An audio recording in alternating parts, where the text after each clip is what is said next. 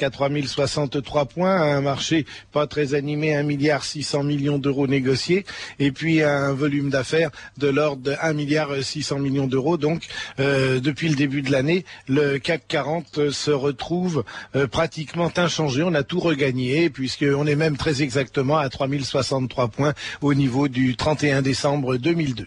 En ce qui concerne les valeurs européennes, l'euro first 80 gagne 21%. Le dollar qui avait beaucoup baissé hier euh, se stabilise, mais dans ses bas cours à 1,1820 pour 1 euro. On regarde tout de suite les cours de notre seconde liste avec Renault qui euh, gagne 2,47%, 2,5% à 39,38 euros. Saint-Gobain 30,96 moins 0,7, Sanofi 53,60 moins 0,2, Schneider Electric 41,41 plus 2,10, Société Générale 54,80 plus 1,9, Sodexo Alliance 22,96 plus 3,70, Suez 15,03 plus 2,30, TF1 26,14 plus 1,5, Thales à 24,97 perdait 2,6%, Thomson 15,75 plus 4, Total 129,40 plus 0,7, Veolia à 19,07 gagne, perd 0,6%, 26, 58, 55 moins 0,1. Vivendi Universal 16,36 moins plus, alors là 2,8% pour Vivendi Universal. Wanadou 6, 16 moins 0,3%. Parmi les, la zone euro, Altadis à 21,19 perd 1,9, Arcelor 9,66 plus 3,3, Deutsche Bank 53,85 plus 1,2, Dexia 11,62 plus 2,7, ADS 10,09 moins 0,30, Equant 6,36 plus 3,1, Royal Dutch 39,62 moins 0,8, Siemens 42,65 plus 1,50, ST Micro 19,92 plus 2,10. Merci Jean-Pierre Gaillard, merci, à tout à l'heure. Euh, tout de suite sur France Inter, 14h et bientôt 5 minutes, Patrice Gélinet, 2000 ans d'histoire. Bonjour, aujourd'hui une histoire du mariage.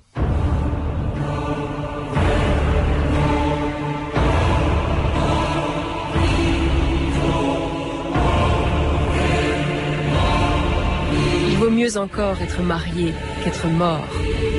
Molière.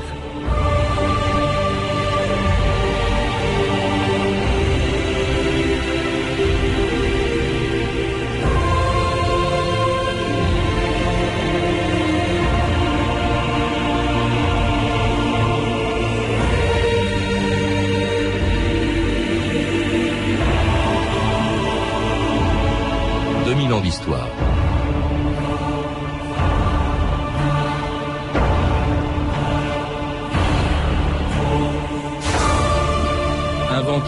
Par Dieu pour éviter à Adam et Ève de tomber dans les pièges de la fornication, le mariage serait donc aussi vieux que le premier couple de l'histoire. Mais bien avant d'être un sacrement chrétien, il était d'abord une alliance entre deux familles et il y était beaucoup moins question d'amour que d'argent. C'est l'idée en tout cas que les Grecs et les Romains se faisaient du mariage, célébré alors sans les fastes et les rites, qui seront définis plus tard par toutes les religions du monde. Mais si aujourd'hui on se marie beaucoup moins souvent, si le mariage n'est plus le seul moyen de vivre en couple, l'amour y est beaucoup plus présent qu'autrefois, et le mariage continue de faire rêver, surtout quand il unit un prince et une actrice à Monaco en 1956.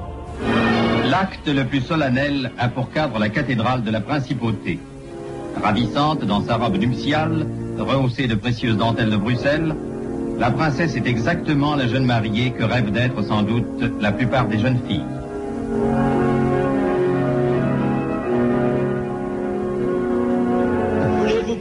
Pour légitime épouse Grâce Patricia ici présente, selon le rite de notre mère la Sainte Église.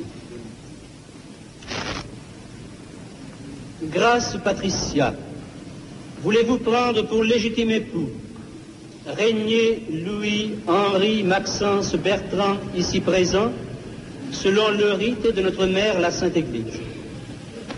Ego conjungum vos in matrimonium in nomine Patris et Filii et Spiritus Sancti.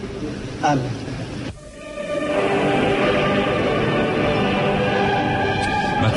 Bonjour. Bonjour. C'était un des mariages les plus célèbres du XXe siècle, celui de, du prince régnier et de grâce de Monaco en, en 1956. C'était avant ce qu'on a, ce qu'on appelle maintenant un peu la crise du, du mariage, la baisse de la nuptialité. Or, dans un livre qui est l'éloge du mariage, vous dites que aujourd'hui, malgré tout, après une baisse effectivement du nombre des mariages, on se marie de plus en plus. On a l'impression que le mariage fait encore rêver.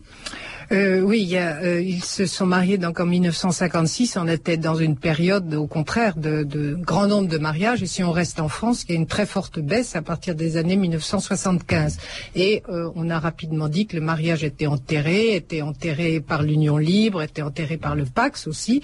Or, on s'aperçoit qu'il n'y a pas une remontée tellement exceptionnel, mais jusqu'à l'an dernier, on est repassé au-dessus des chiffres des 300 000 mariages. Ça fait tout de même beaucoup de mariages encore, et ça veut dire que beaucoup de jeunes et de moins jeunes y croient et veulent y croire. Et, même d'étrangers. Dans votre livre, on voit des Chinois ou des Japonais, euh, dont ce n'est pas du tout la culture, venir se marier à l'occidental, en Europe ou en Amérique. Oui, c'est très très intéressant de voir que le mariage à l'occidental avec la robe blanche, les faces, les réunions, les parents et les amis se répand comme une traînée de poudre sur le monde et euh, jusqu'en Chine maintenant, au fond des campagnes chinoises, les jeunes mariés euh, revêtent cette robe blanche, cette robe qui euh, finalement est une robe d'un jour et qui traduit bien tout cet aspect festif qui, qui, qui, marque cette journée spéciale.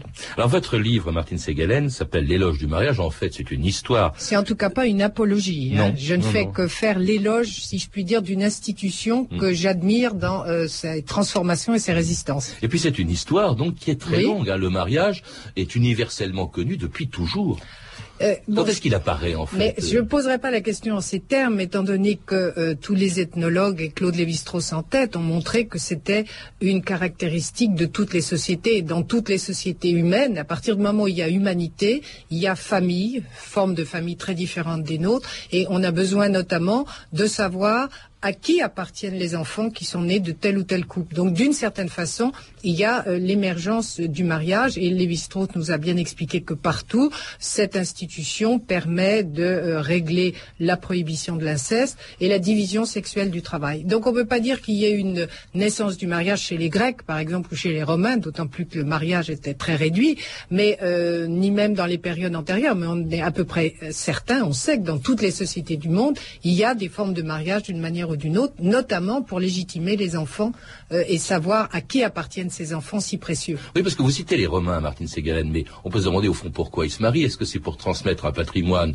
Ils peuvent le faire en, léguant leur patrimoine à qui ils le souhaitent. Est-ce que c'est pour assurer la lignée? Ils peuvent adopter des enfants. Est-ce que c'est pour pouvoir faire l'amour? Or, l'amour, il n'y avait aucun interdit dans l'Antiquité romaine. Quelle est la vraie raison? Bon, ce qui nous gêne là, c'est d'employer notre terme français, si vous voulez, euh, contemporain, appliquer une institution qui était totalement différente. D'abord, ils pouvaient se marier, divorcer, répudier, changer de femme, et euh, beaucoup des Romains célèbres qu'on a connus ont eu euh, plusieurs épouses. Et on sait aussi que pour euh, finalement avoir ces enfants légitimes, effectivement, ils pouvaient soi-même euh, dénoncer, enfin ne pas prendre leurs propres enfants biologiques comme leurs euh, descendants, leurs héritiers, et ils pouvaient très facilement adopter.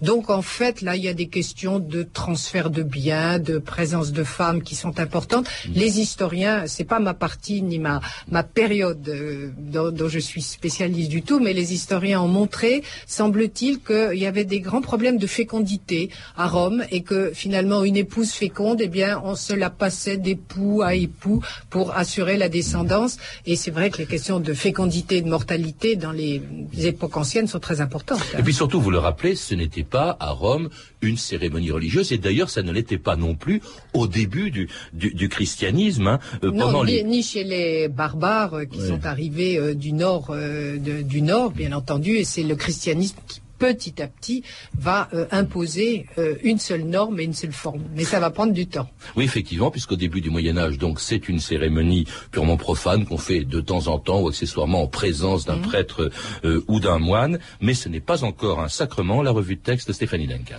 Oui, pendant tout le haut Moyen Âge et environ jusqu'au XIIe siècle à peu près, l'Église fait de grands efforts pour imposer les règles du mariage chrétien. Mais les habitudes anciennes sont tenaces, notamment chez les nobles qui pratiquent sans complexe le rapt, la polygamie, le concubinage, etc.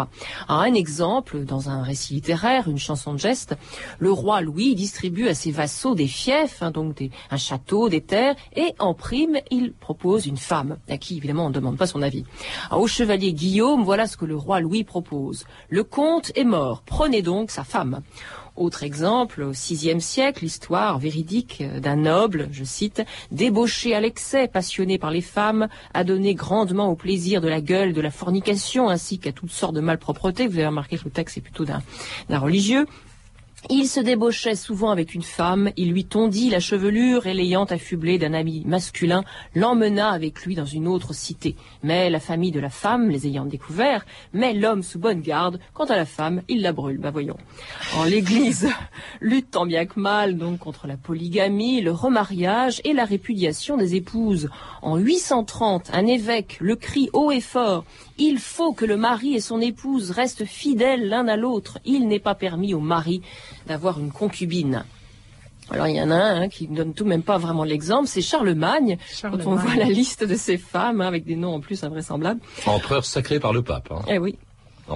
Charlemagne, raconte donc Éginard, son biographe, Charlemagne épousa la fille du roi des Lombards. Il la répudia au bout d'un an, on ne sait pas pourquoi, et se maria ensuite avec Hildegarde, une souabe de haute noblesse. Ensuite, il épousa Fastrade. À sa mort, il épousa Liutgarde, et à la mort de celle-ci, Charlemagne eut quatre concubines, Madelgarde, Gervinde, Reine et Adelinde. Ben voilà. Alors les résistants sont rudes. Encore au XIIe siècle, Guillaume le Roux, fils et successeur de Guillaume le Conquérant, subit les fous de l'Église. Il n'eut point d'épouse légitime, se livra à une obscène fornication et à de fréquentes liaisons infâmes. il arrive même que ce soit les femmes, mais oui, les femmes qui ne respectent pas les lois du mariage.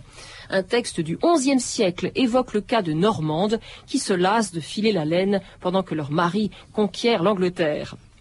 En ce temps-là, dit la chronique, quelques Normandes, en proie au feu des passions les plus dévorantes, sollicitent leur mari de revenir, ajoutant que si leur retour n'était pas prochain, elles se pourvoiraient d'autres maris. Et notre homme d'église s'exclame Que peuvent faire des hommes honorables si leurs femmes lascives polluent le lit conjugal par l'adultère? Un commentaire, Martine Ségalen, on sent bien qu'avant le XIIe siècle, l'Église réprouve euh, le divorce, le concubinage, euh, l'adultère, mais elle ne peut pas les empêcher encore. Elle n'est pas encore euh, maîtresse, si je puis dire, du mariage.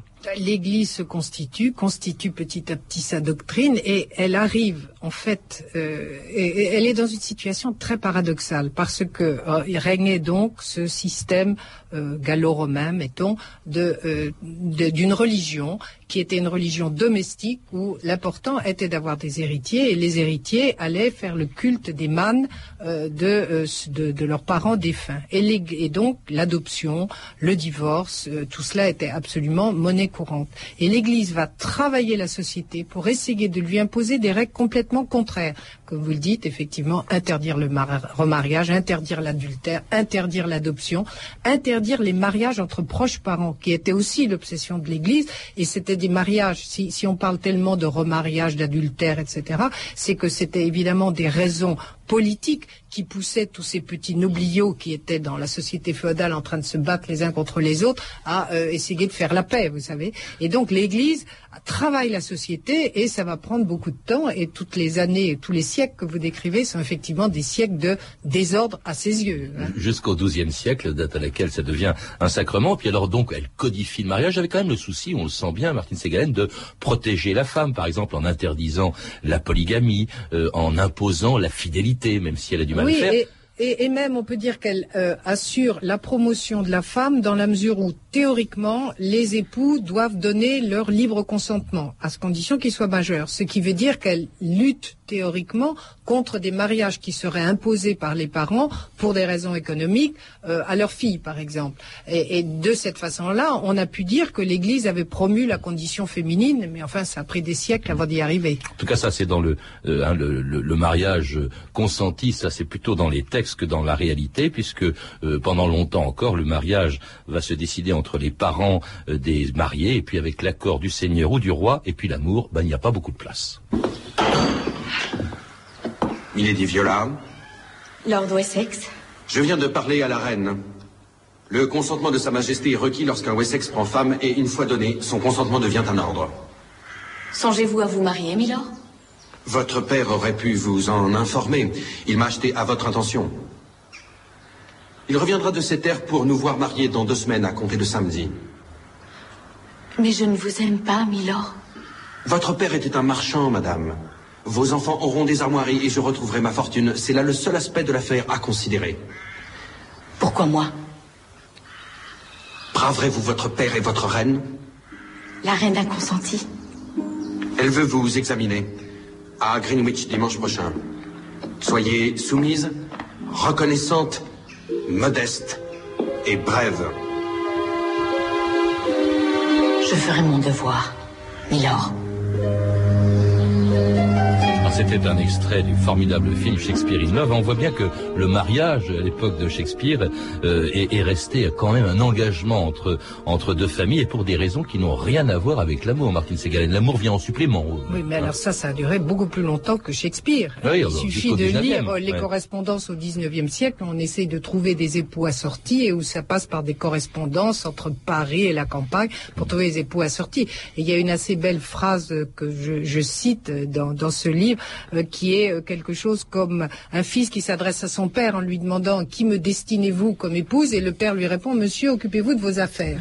C'est-à-dire que vraiment l'affaire du mariage elle est entre les mains des parents et euh, en en articulation complètement avec le système que l'Église a mis en place, évidemment. Et, et, pour des raisons d'argent, il s'agit, on l'a entendu, de redorer le blason. Il ne faut, pas, de, emplo de faire en... faut pas employer le terme d'argent parce que ça a l'air euh, mesquin, si disons. vous voulez. Ah. Euh, non, mais on est dans une autre logique, qui est une logique de lignée familiale, qui Ouais. est une logique de, de groupes familiaux qui ont un certain honneur, un certain patrimoine. Et, et l'amour n'a rien à voir là-dedans. Et il ne faut pas que nous le voyions avec nos yeux d'aujourd'hui, qui, nous qui sommes des gens de l'affectif, de l'amour, que quelque chose, un sentiment qui est valorisé depuis deux siècles bientôt. Alors que là, euh, ce, ce n'est, enfin, c'est pas à nous de les critiquer pour la façon. On est dans un Oui, système non, mais- social complètement différent. Et la dot, par exemple, a une grande importance. La dot aura une grande importance. Alors là, on ne parle que des nobles et des seigneurs en ce Ouais. moment, et pour cause, parce qu'on n'avait pas de source sur eux.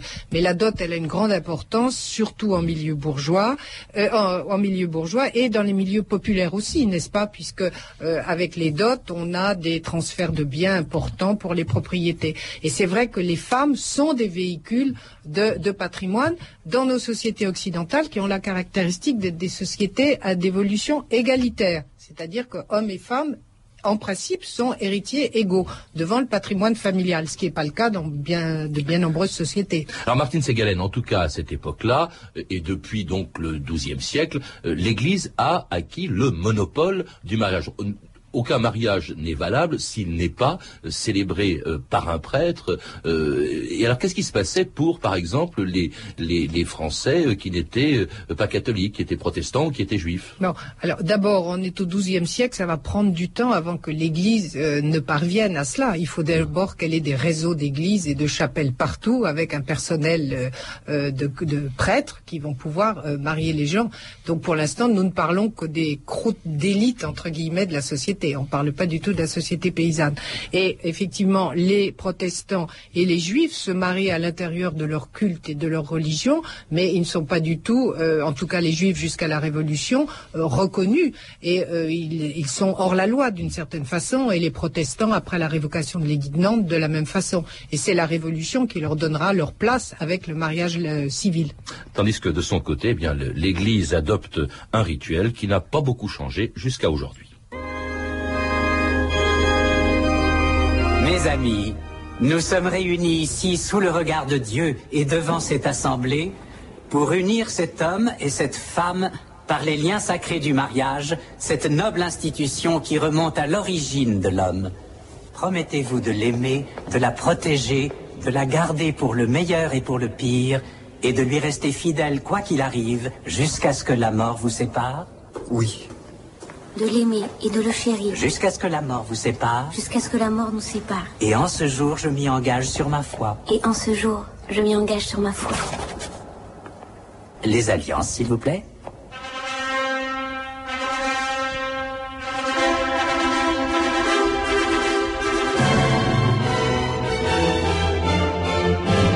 France Inter, 2000 ans d'histoire, aujourd'hui le mariage.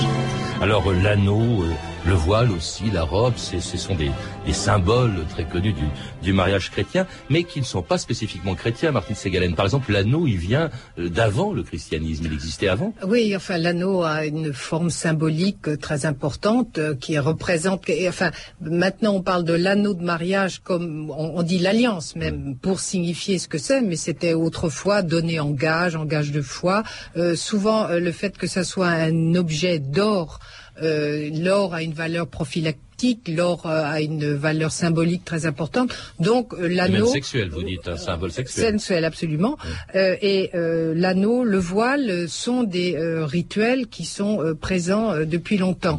Mais ça a tout de même changé au cours du temps, si vous voulez. Le, le prêtre, d'abord, pendant longtemps, n'a été qu'un témoin de la cérémonie. Puis au fur et à mesure que l'Église mettait son emprise sur euh, le, rituel, il a au- aucun mariage n'a été toléré en dehors euh, justement de l'Église.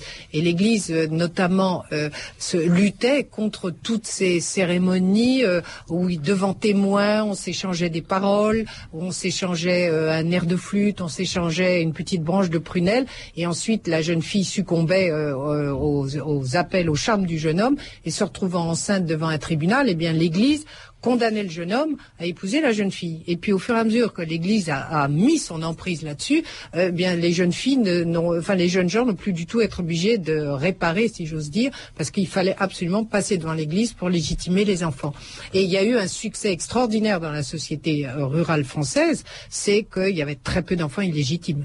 Alors ça, c'était pendant que l'Église a eu le monopole très longtemps du, du, du mariage, c'est-à-dire jusqu'à la Révolution. Là, tout change en 1792. Le jour même, d'ailleurs vous précisez que le 20 septembre 1792, c'est le jour même où on abolit la monarchie, que l'on institue le mariage civil et le divorce. Bon, c'est logique. À partir du moment où le mariage n'est plus un sacrement, mais un contrat entre deux individus, on a le droit de rompre ce contrat. Et la Révolution a été extrêmement libérale et pendant une courte période de temps autorisait les époux à aller divorcer simplement sur euh, simple mésentente, mauvaise humeur, etc. mutuel, Consentement mutuel, absolument. Et c'est Napoléon qui va euh, revisser, reboucler ça pour euh, mettre bon ordre sur la société avec la bourgeoisie Oui, qui montait. mais il garde le divorce. En fait, il a été aboli en 1816 par, par Louis XVIII. Il est rétabli 70 ans plus tard euh, par la Troisième République, qui ne maintient que le divorce pour faute. C'est-à-dire qu'on refuse le consentement mutuel jusqu'en en 1975, en fait. Oui, c'est la, la loi de 1874, la loi Naquet, à laquelle se sont opposés très fermement tous les cléricaux, toute la droite, etc., ne mettait pas en péril le mariage parce que c'était simplement remarquer que quelqu'un avait fait une faute dans le mariage et on punissait celui qui ne se comportait pas comme on attendait qu'il se comporte. Et c'est en 1975 que tout a changé et encore. Ce qui va mettre en péril d'ailleurs le mariage, vous le rappelez, euh, Martine Segalen, c'est qu'on se marie de moins en moins à partir des, des années 60 et on vit de plus en plus en concubinage en écoutant Georges Brassens.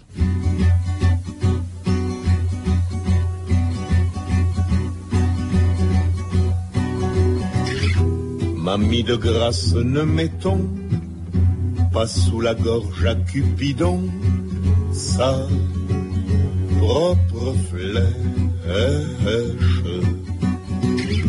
Tant d'amoureux l'ont essayé, qui de leur bonheur ont payé ce sacrilège.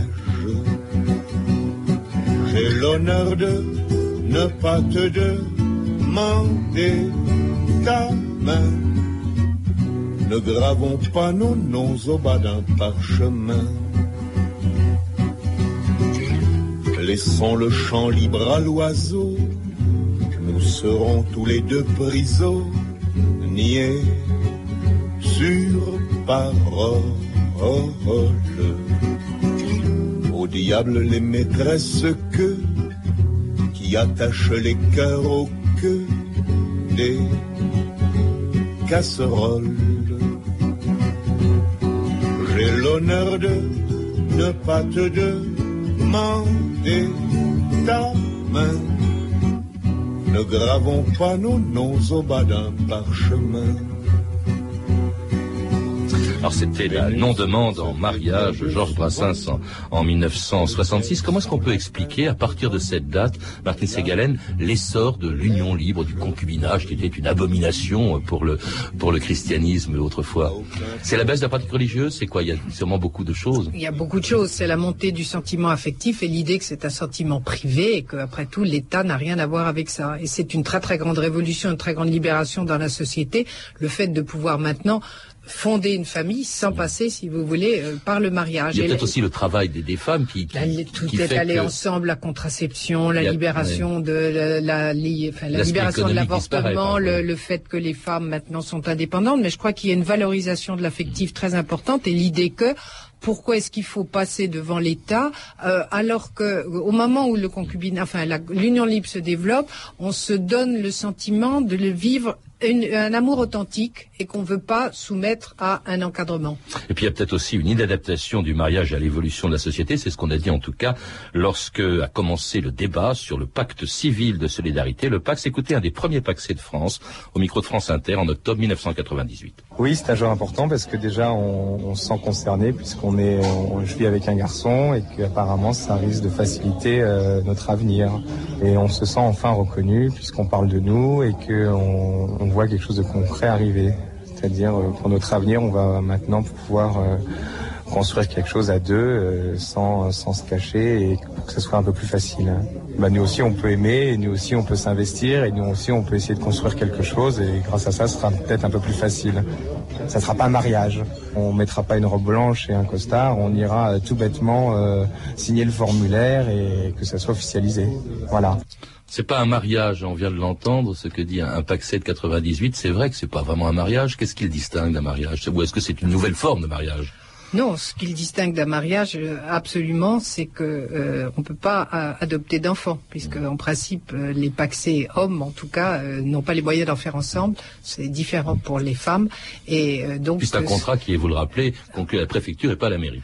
Oui, mais enfin, on sait maintenant qu'il y a pas mal de, de, de mairies qui euh, reçoivent les paxés en voulant donner un aspect festif au mariage. Mais euh, on a beaucoup dit, si vous voulez, dans ces années récentes, que les jeunes couples hétérosexuels feraient beaucoup plus de pax qu'ils n'en ont fait en réalité, parce que les jeunes couples, ou bien ils sont en union libre et à un certain moment ils décident de se marier, c'est ça qui a fait cette augmentation récente des mariages, et ils ne choisissent pas tellement le pax, sauf comme situation intermédiaire. Ça serait absolument le contraire de l'amour, parce que maintenant ça reviendrait à se dire, on va passer ce pacte uniquement pour des histoires matériel pour pouvoir avoir être rapprochés l'un de l'autre, par exemple si on est enseignant ou.